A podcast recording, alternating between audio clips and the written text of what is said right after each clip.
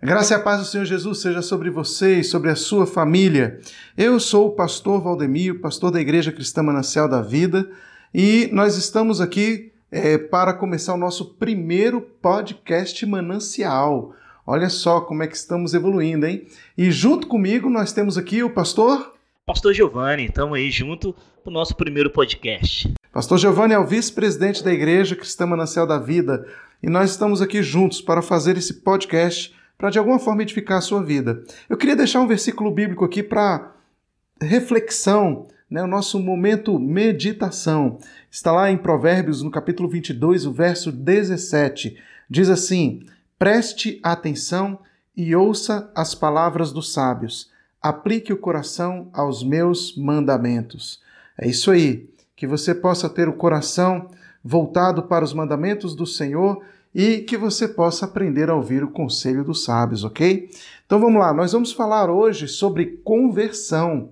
É isso aí, é um assunto que parece ser muito tranquilo na igreja, mas hoje em dia a gente vê que parece que algumas pessoas se converteram, mas não se converteram, outras que a gente acha que não se converteu, se converteu. O que é conversão? Como que funciona isso na prática?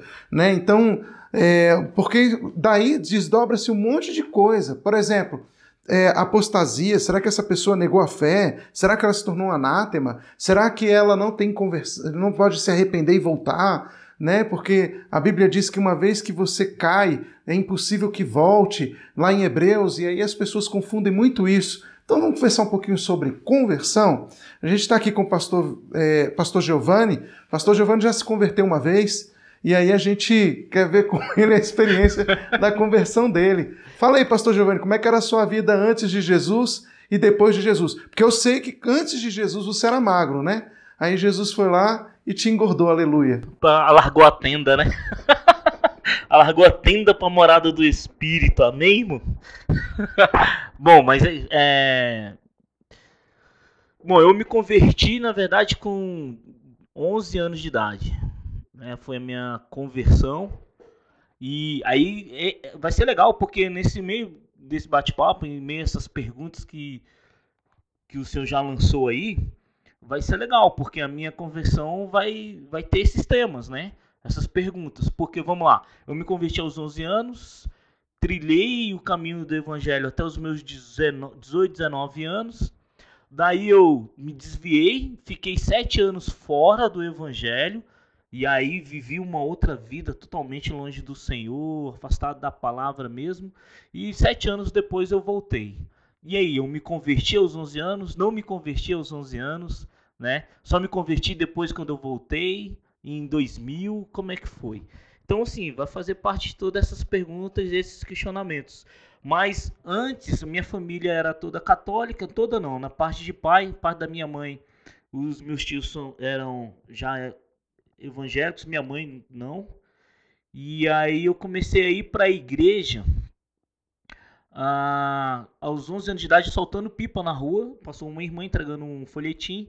E aí ela fez um convite. Aí eu falei assim: Ah, eu quero ir para a igreja. E aí eu levei ela até a minha mãe, lá em casa, e ela conversando com a minha mãe. E aí minha mãe: Não, tudo bem, a senhora passa aqui, irmã, e pode levar ele para a igreja. E a partir daí eu comecei, a minha adolescência, a juventude foi na igreja, né? Você se converteu então a partir de um convite que aconteceu com uma mulher na rua. Na Você rua. acha que a sua, sua conversão então de, se deu pela conversão na rua ou dentro da igreja, você ouvindo o evangelho? Porque você com 11 anos de idade era uma criança. Será que você teve um entendimento de tudo aquilo que Jesus representa com respeito à salvação no dia que você foi para a igreja? Você já provou a pensar nisso? É, Rapaz, vou te falar um negócio, eu não, não parei para pensar nisso não. Tanto é que quando pergunto sobre minha conversão, já conto logo esse, esse episódio, né? Esse acontecimento. Mas eu não, creio muito não que a minha conversão foi nesse momento não. Porque eu entendo que a conversão ela, ela é completa, né? A conversão e não a salvação, né? Dois, dois momentos, são duas coisas diferentes. Mas o momento da conversão, para mim, ela tem que ser compreendida, ela tem que ser entendida, o que, que está. É, é, é, que é um caminho, ela é uma outra vida, ela precisa ser compreendida, entendida e aceita. É legal porque é. quando eu me converti também, eu me converti aos 9 anos de idade. E eu acredito que a minha história foi semelhante à sua. É, embora a minha família fosse de berço evangélico, meus pais não iam à igreja, minha mãe não ia à igreja assiduamente, né? E eu fui criado sem ir assiduamente à igreja. Então, aos nove anos, eu tomei uma decisão de seguir Jesus. Mas eu não tinha, particularmente, não tinha o entendimento de tudo aquilo que Jesus era e representava a respeito de salvação. Justamente. Eu, eu entendi que, eu, que aquele ambiente me fazia bem, né? E eu gostava de falar com Deus e, e, e aquela vida era uma coisa nova para mim. Então, é, a minha conversão foi se dando paulatinamente, porque a conversão ela é uma metanoia, é uma mudança Isso. de mente. Então, é, é, interessante porque as pessoas pensam que converter é você ir lá na igreja, ouvir uma mensagem, levantar a mão e pronto, se converteu.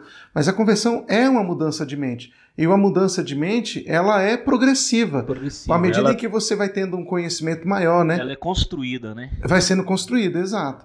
Então, eu acredito que isso é, foi exatamente o que aconteceu comigo e com você.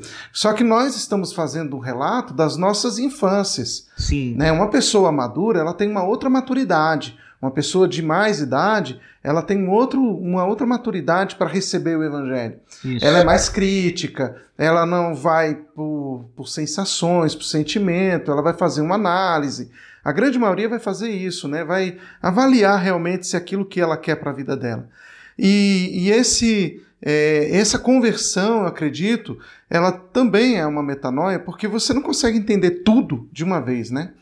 Então, assim, você, você já parou para pensar quando foi que você recebeu de fato é, o entendimento de que Jesus é o Senhor? Eu acredito que não tenha demorado muito, mas à medida que você foi caminhando ali, agora estou é, pensando porque é o seguinte: você disse que você se converteu na sua juventude. Sim. Só que depois você se desviou. É, isso aí. E esse é que é o interessante, porque assim, é...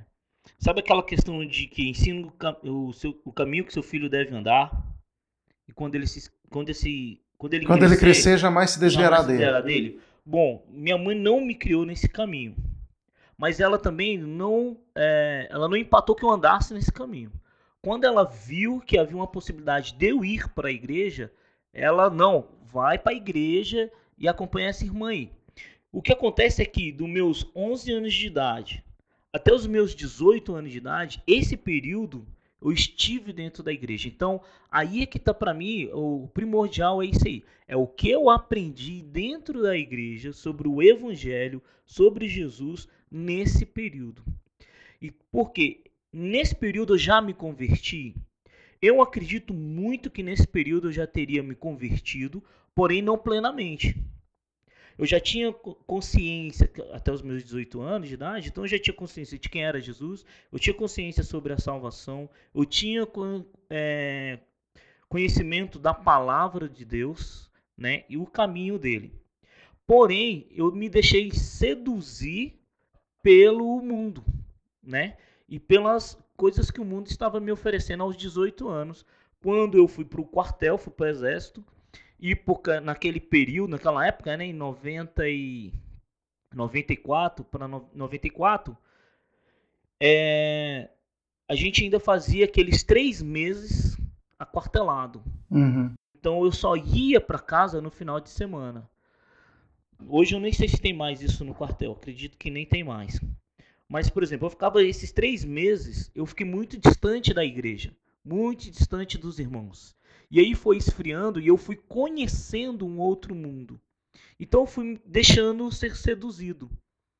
Mas o período que eu passei afastado só me vinha à mente e no, na minha alma, assim, no mais profundo da minha alma, o período que eu estive na igreja. Então eu tinha no meu período de afastamento um vazio muito grande dentro de mim, como se a minha alma, né, ou estivesse é, dentro de um buraco, de um vazio, perdida. É interessante isso, porque às vezes a gente pensa que afastamento é, é, e desvio, né, a pessoa se desviar, se afastar, ela, ela, ela se dá porque você deixou de ir na igreja, como aconteceu com você.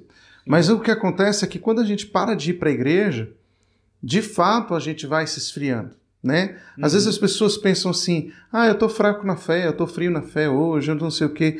Até com esse período de pandemia, com isolamento, as pessoas se esfriam também de vir à igreja. É, então as pessoas vão se esfriando e elas vão achando que há algum problema espiritual, algum problema de outra ordem, mas isso é muito da natureza do ser humano. Sim. Quando você deixa de ter contato físico com alguém, você vai se afastando dessa pessoa, você vai deixando de sentir a a saudade dela. Então, ainda que você tenha aquela lembrança das coisas passadas e tudo, mas é muito importante que você tenha contato, porque os contatos trazem aproximação. Isso funciona na fé. Então, quando você, por exemplo, no seu caso, você começou a se envolver com o exército lá, aí ficou andando lá com o pessoal do exército, tal, tal, tal, se afastando da igreja, daqui a pouco você já não sentia mais a necessidade como você sentia antes de ir à igreja. E isso foi fazendo você se distanciar. O distanciamento é o primeiro passo do desvio. Então isso é interessante, né? Porque quando a gente começa a se distanciar, a gente começa a, a buscar outras, outros vínculos que vão nos, afastando do Evangelho. Então, de fato, conversão é uma mudança de mentalidade. Se a gente não pensa conforme as Escrituras, a gente começa a ter problema.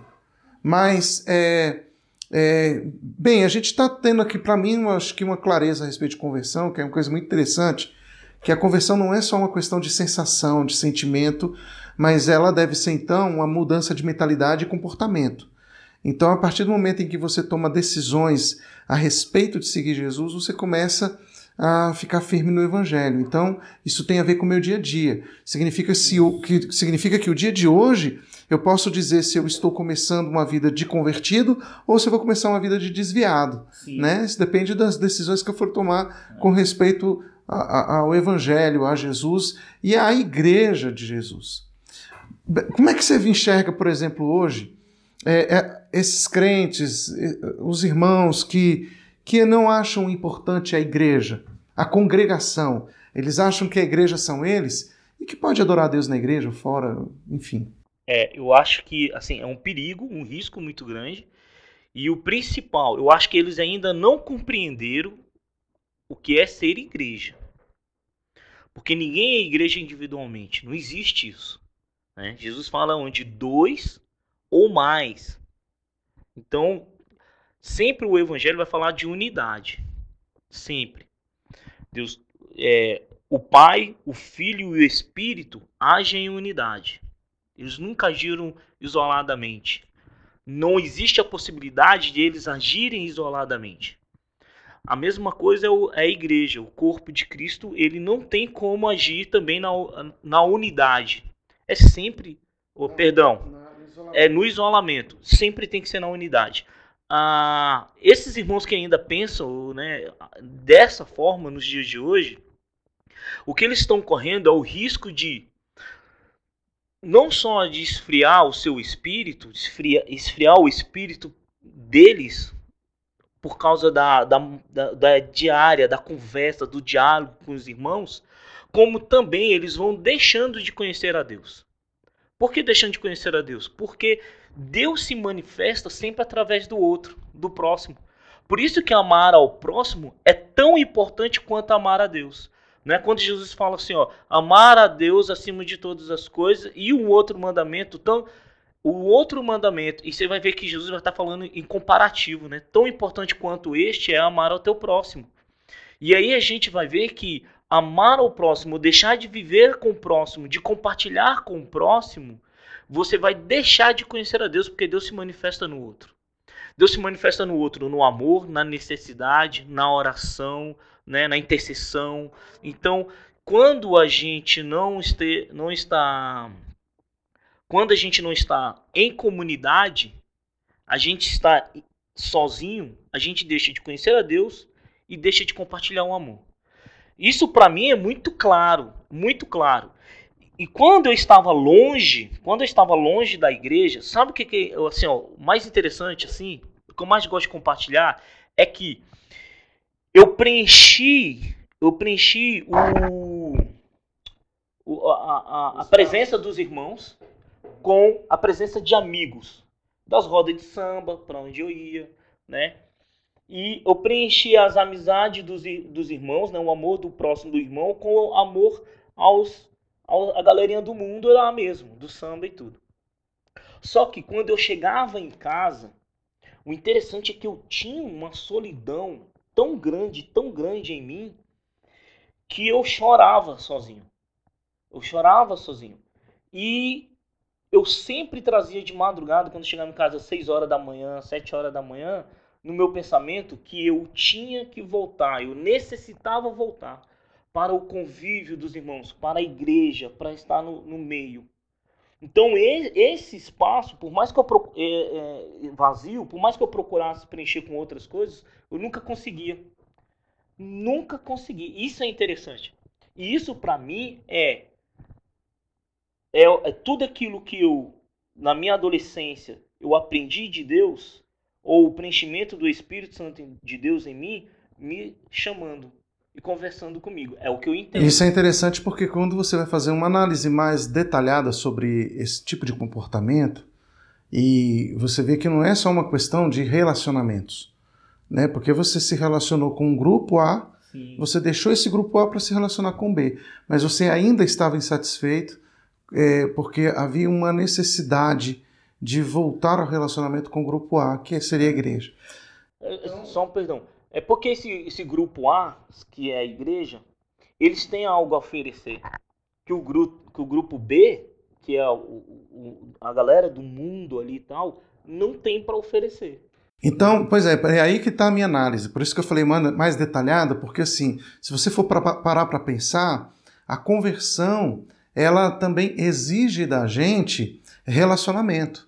Então não é só uma questão de você crer em Deus. Não é apenas uma questão de você dizer, não, eu sou de Jesus, mas você também necessita, tanto quanto né, de Deus, você precisa da igreja. Tanto quanto. Por que, que eu digo tanto quanto?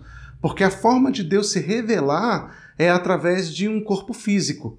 Por isso a necessidade da igreja, da comunhão. Mas a igreja tem as suas debilidades, tem as suas fragilidades, os seus erros. Sim, a igreja tem seus erros.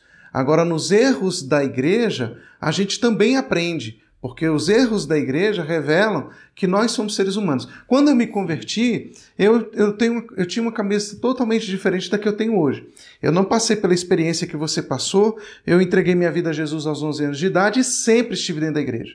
Sempre trabalhei com, com liderança de igreja, sempre, sempre, desde pequenininho. Então, o que acontece é que, é, é, embora eu estivesse envolvido na igreja e sempre crescendo dentro da igreja, eu não tinha a mentalidade que eu tenho hoje.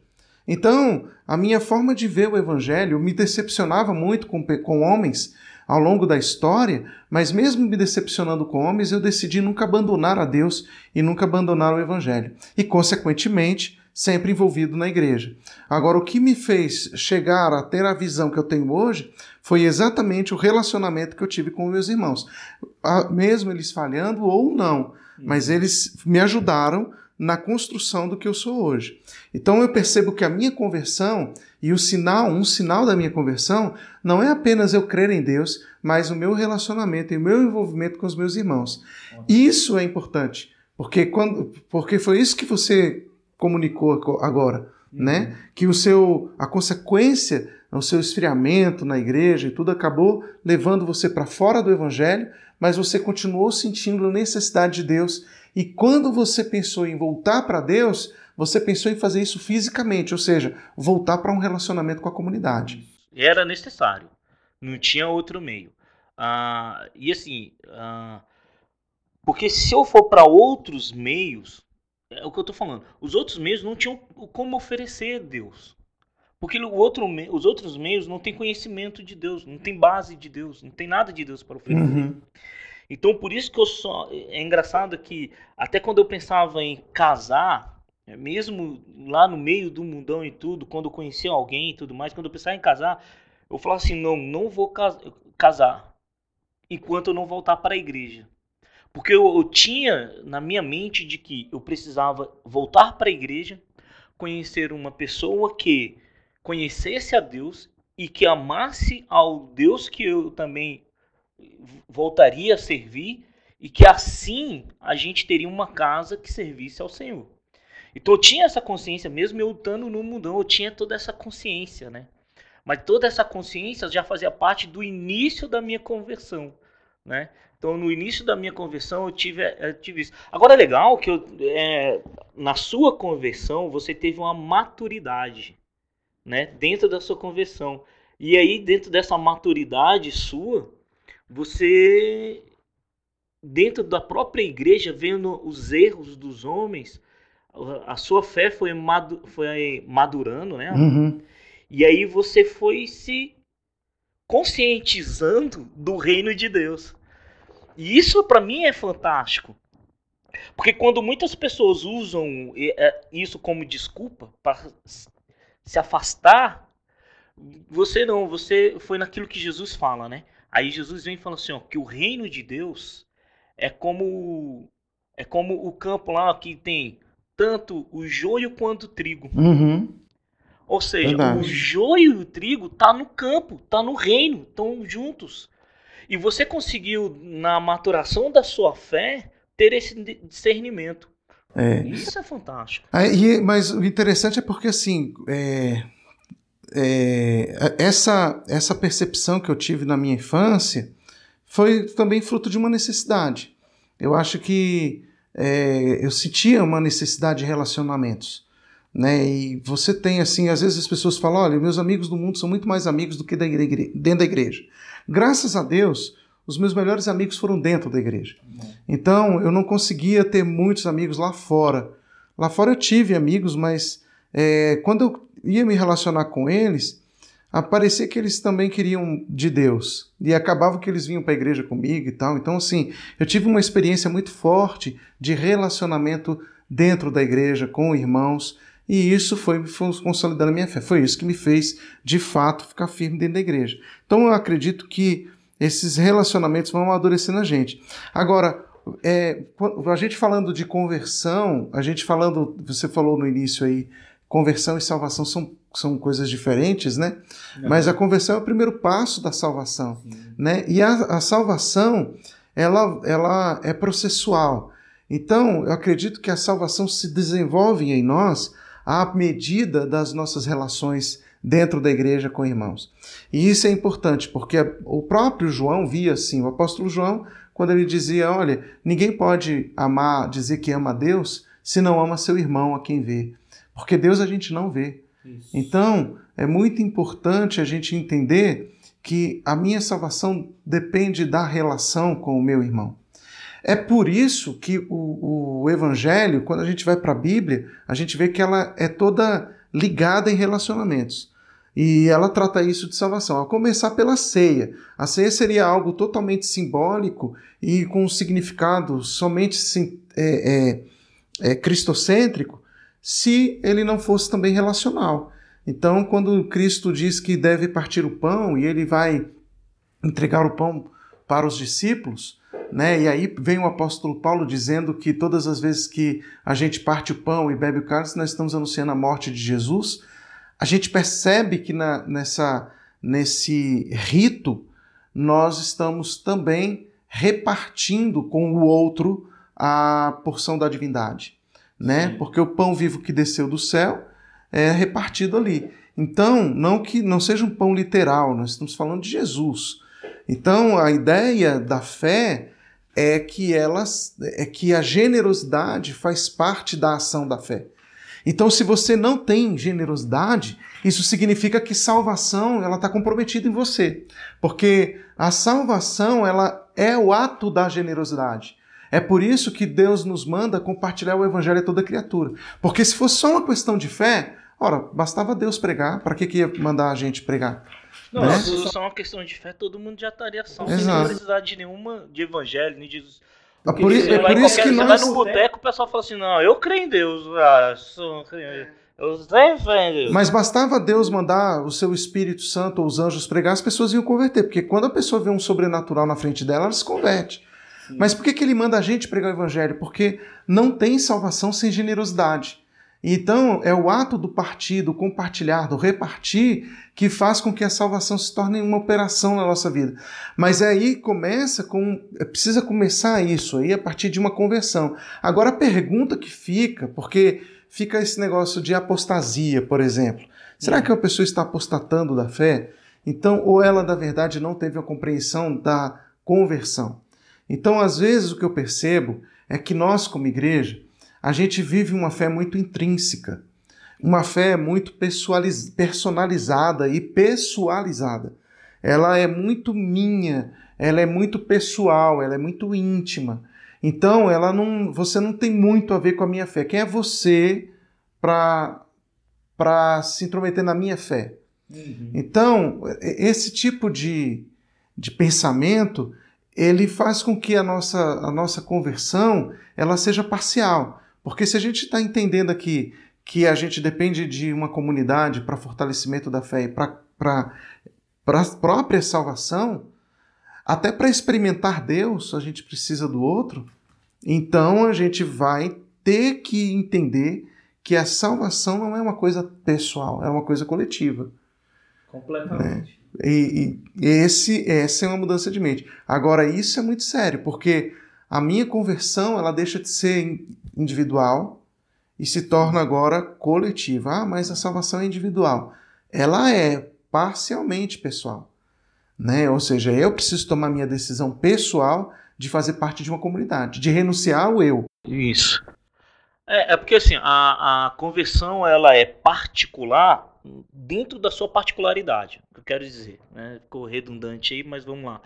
O que eu quero dizer é o seguinte, é ela é a minha conversão, ela é particular quanto à minha decisão.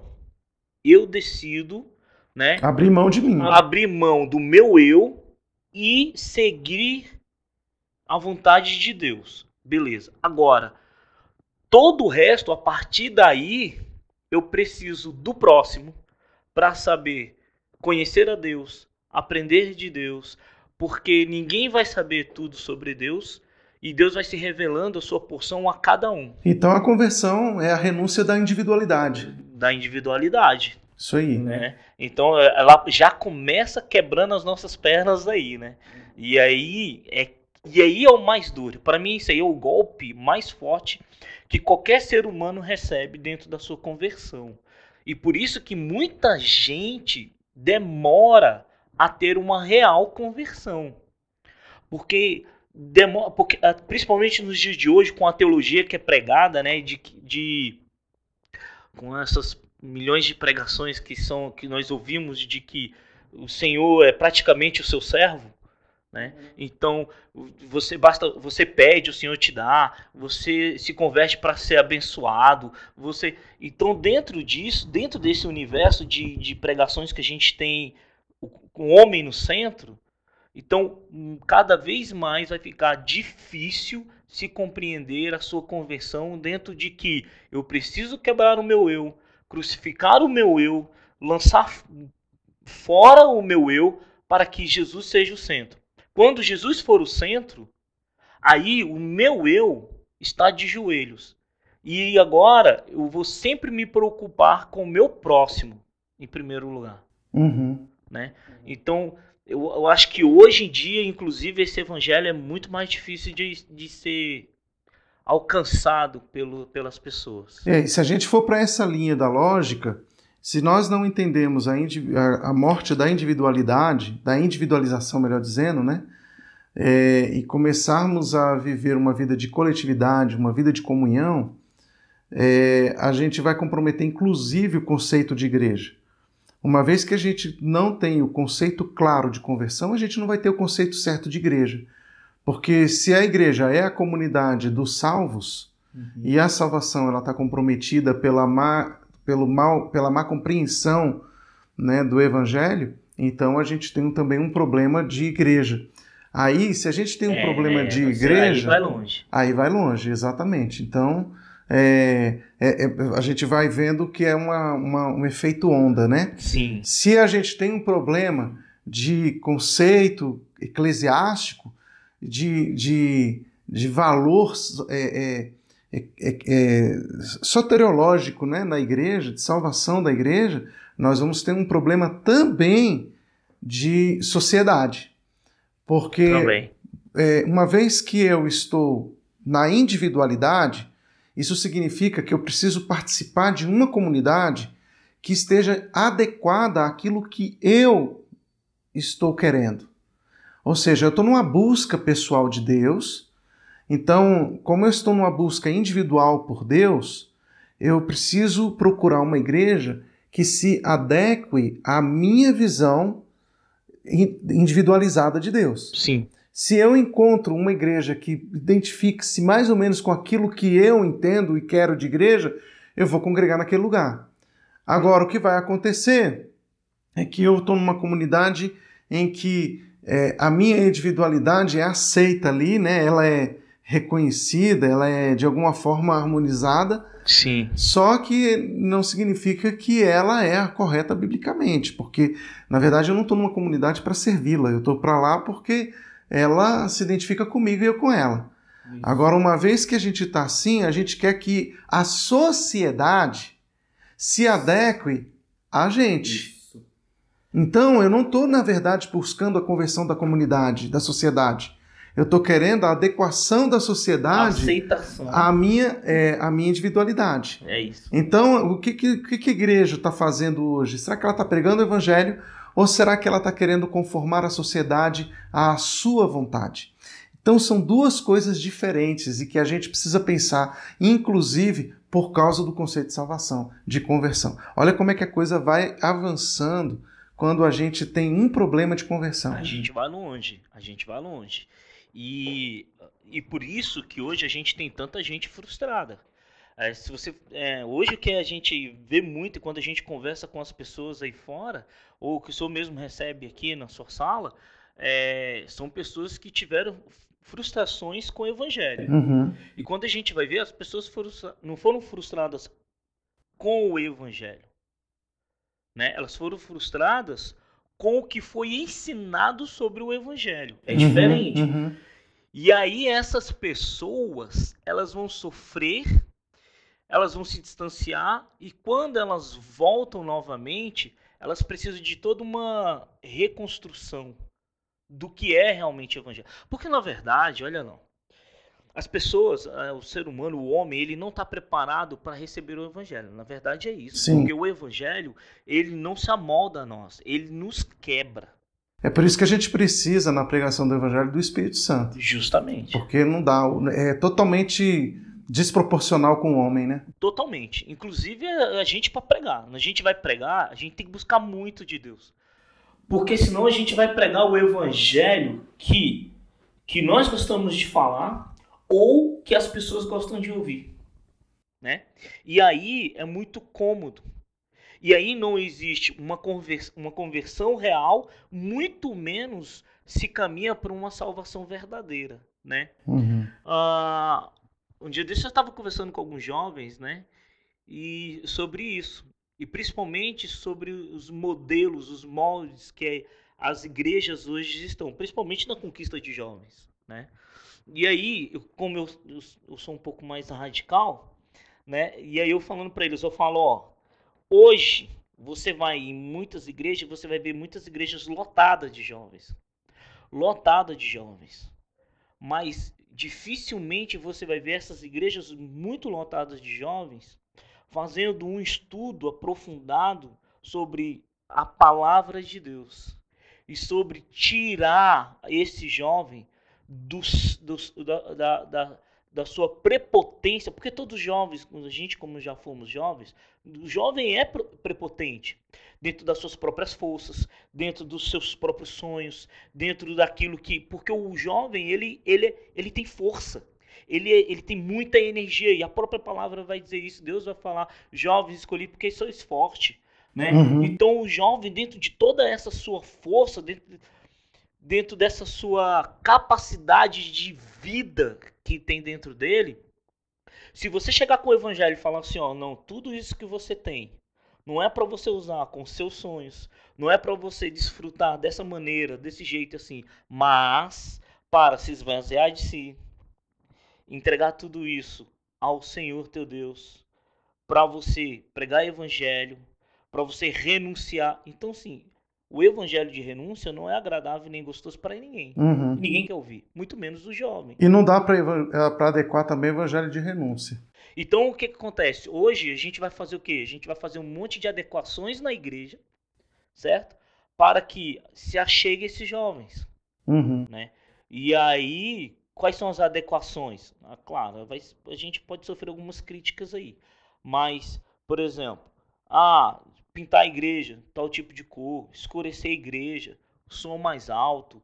E, e é tudo isso. Quando a gente vai ver os, os, grandes eventos de jovens, os grandes eventos de igrejas de jovens, é só, essa é a centralidade. Eu acho que ainda a coisa vai mais séria, porque você muda uma cultura da juventude.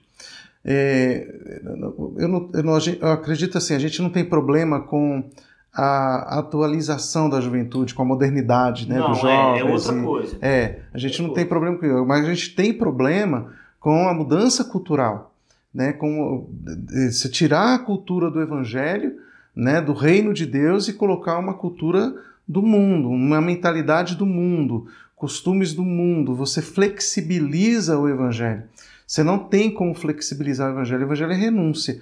E nós estamos vivendo uma sociedade hoje que, como a gente falou da individualidade, é muito natural que a consequência disso seja o egocentrismo. Então a gente tem uma juventude hoje que não sabe ouvir não, porque fere o seu ego, o egocentrismo. Então, tudo isso é, é fruto de uma consequência. O, o, grande problema, acho que o maior inimigo do homem, não é Satanás propriamente dito. Até porque a Bíblia diz que Satanás já foi vencido, né? Sim na, na cruz do Calvário, então ele já foi exposto, bem como seus demônios. Então o problema não é o inferno, não é Satanás. O maior problema que nós encontramos hoje e o nosso maior adversário é o nosso próprio eu, né? o nosso ego. É, esse tem sido o grande problema da nossa conversão. O problema é que a gente, a gente se converte muitas vezes mais para nós mesmos do que para Deus. E a gente quer que a gente às vezes entra no evangelho querendo que Deus se converta a nós. Senhor, agora ó, tô kit aí contigo, né? Então, agora eu tô aqui na igreja. Tamo junto. Então agora é o seguinte, o senhor tem que, né? Eu quero ver se o senhor realmente funciona para mim. Então, ou seja, a mentalidade é mais é, individualista. E isso fere a cultura bíblica quando você começa a querer uma coisa mais voltada para você. Aí sim, você tem que buscar uma igreja mais do entretenimento, né? Do, do, do da, gente, comunicação cultural social. Tempo, o nosso tempo, o nosso, nosso tempo, né? Os anos 90, os anos 80, os anos 90, é, a gente vai ver que o, o adolescente, o, o jovem, ele era muito preparado para estudo, a básica nossa era estudo bíblico e evangelismo. Uhum. Era estudo bíblico e evangelismo, estudo bíblico e evangelismo. E, e era um negócio assim que maçante mesmo, era maçante. Mas era. Você era não tinha estratégias de entretenimento para crescimento disso. de igreja. Ou, ou, faltava, faltou muito isso, viu? Então, assim, talvez até eu, quando eu me desviei da igreja, não sei, pode ser, né? Uh, quando eu fui para o mundão, o que me chamou mais atenção era o que? Eram as músicas, né? Por causa do samba, ou era por causa da dança, ou era isso tudo, aquilo outro. Mas foi uma sedução que foi ilusória. E que quando eu voltei, eu vi sete anos da minha vida jogada na lata de lixo, porque eu perdi sete anos. Uhum. Foram sete anos que a minha vida ficou paralisada nos estudos. No, ou seja, eu não cresci em nada na minha vida né? Não cresci em nada. Eu, me mer eu mergulhei na podridão do pecado. Foi isso que aconteceu comigo. E quando eu voltei, né? Aí foi que a minha vida começou a andar em Cristo, com os irmãos. Então eu olhava para os irmãos na igreja, eu falava assim: poxa, esses jovens aqui são jovens que, poxa, estão com dificuldade ou não, eles crescem, com dificuldade ou não, eles têm, eles, eles estudam, eles prosseguem na vida. E eu tô parado, tô travado. E, o, e isso é interessante porque isso faz parte do, do, do cristianismo, né? Da história do cristianismo. A educação, o crescimento, do, do, é, crescimento financeiro, inclusive, isso faz parte porque porque vai se ver que a igreja mudou uma sociedade, várias, várias sociedades, sociedades né? né? Com... Nações foram construídas é, através desse da desse educação, da educação e tudo. Então, quando eu voltei, essa metanoia me tomou de tal forma que hoje eu posso dizer, hoje eu tenho, tenho minha faculdade, tenho minha pós-graduação, tem, tu, tem tudo isso que na época eu nem sonhava em ter. Uhum. Então, por quê? Porque Deus abriu as portas através do que? Da igreja. Uhum. Deus foi me mostrando tudo isso. Acontece que e essa base ela veio toda nessa minha época da adolescência. E hoje, né? Quando a gente conversa com alguns, com alguns da nossa, nossa idade aí, o pessoal vai falar assim, ó, caramba, eu lembro da minha, do meu acampamento da igreja. Ah, foi no campo da minha igreja que eu conheci, da, da outra igreja que eu conheci a minha esposa. São as histórias são essa, né? Dos jovens daquela época. E hoje não tem muito, né? Não. A gente vai bater esse papo com os jovens hoje. E não é, eu não tô falando do que eu acho, eu tô falando das conversas que a gente tem, o bate-papo que a gente tem. E as experiências dos jovens hoje é muito mais assim extra conhecimento bíblico, evangelho, do que próprio evangelho. Então, assim, é por isso que eu sou muito mais radical nessas questões com jovem e com adolescente. Para mim, vocês têm que se concentrar aqui no conhecimento da palavra, maçante mesmo, leitura, oração, estudo, busca mesmo, porque é isso que vai lá na frente, na hora de uma, de uma escolha, isso é que Influenciar, vai... né? Pensamento mudado, decisões corretas. Justamente. É, pessoal, isso aí. Metanoia, mudança de mente, conversão, né? A gente conversou um pouco sobre isso nessa tarde aí. Eu espero que você tenha gostado, que tenha sido uma bênção para a tua vida de alguma forma. Então nós vamos encerrar por aqui, né? Depois a gente. Esse é o primeiro, então foi um pouquinho mais curto. Depois nós vamos. A gente está fazendo aí o nosso. é. Né? A gente vai ter outras conversas, vamos trazer outras pessoas. É, mas enfim. Só é, assim, antes de encerrar, só lembrando que. É, porque a gente pouco falou sobre a questão de assim, se a pessoa desviou ou está afastada da igreja, se ela. Né, é, apostatou. Se ela apostatou da fé. Apostas, a apostasia, ela é muito mais do que se afastar da igreja, né? É uhum. É muito mais profunda do que isso. Então, dificilmente a gente conhece alguém que apostatou da fé realmente, né? Então a gente pode isso é algo que a gente fala no próximo, no próximo tema. Isso, porque é exatamente isso. Tem muita gente em dúvida sobre é, isso. Né? Apostatar da fé, tem gente, ah, desviou, será que ele apostatou? Será que tem jeito para ele, né? São coisas que a gente pode, pode não, a gente vai conversar no próximo podcast a gente pode conversar no podcast. então, gente, contamos aí com vocês. Espero que vocês tenham gostado. Que Deus abençoe vocês. Deus e abençoe. até a próxima. Até a próxima, galera.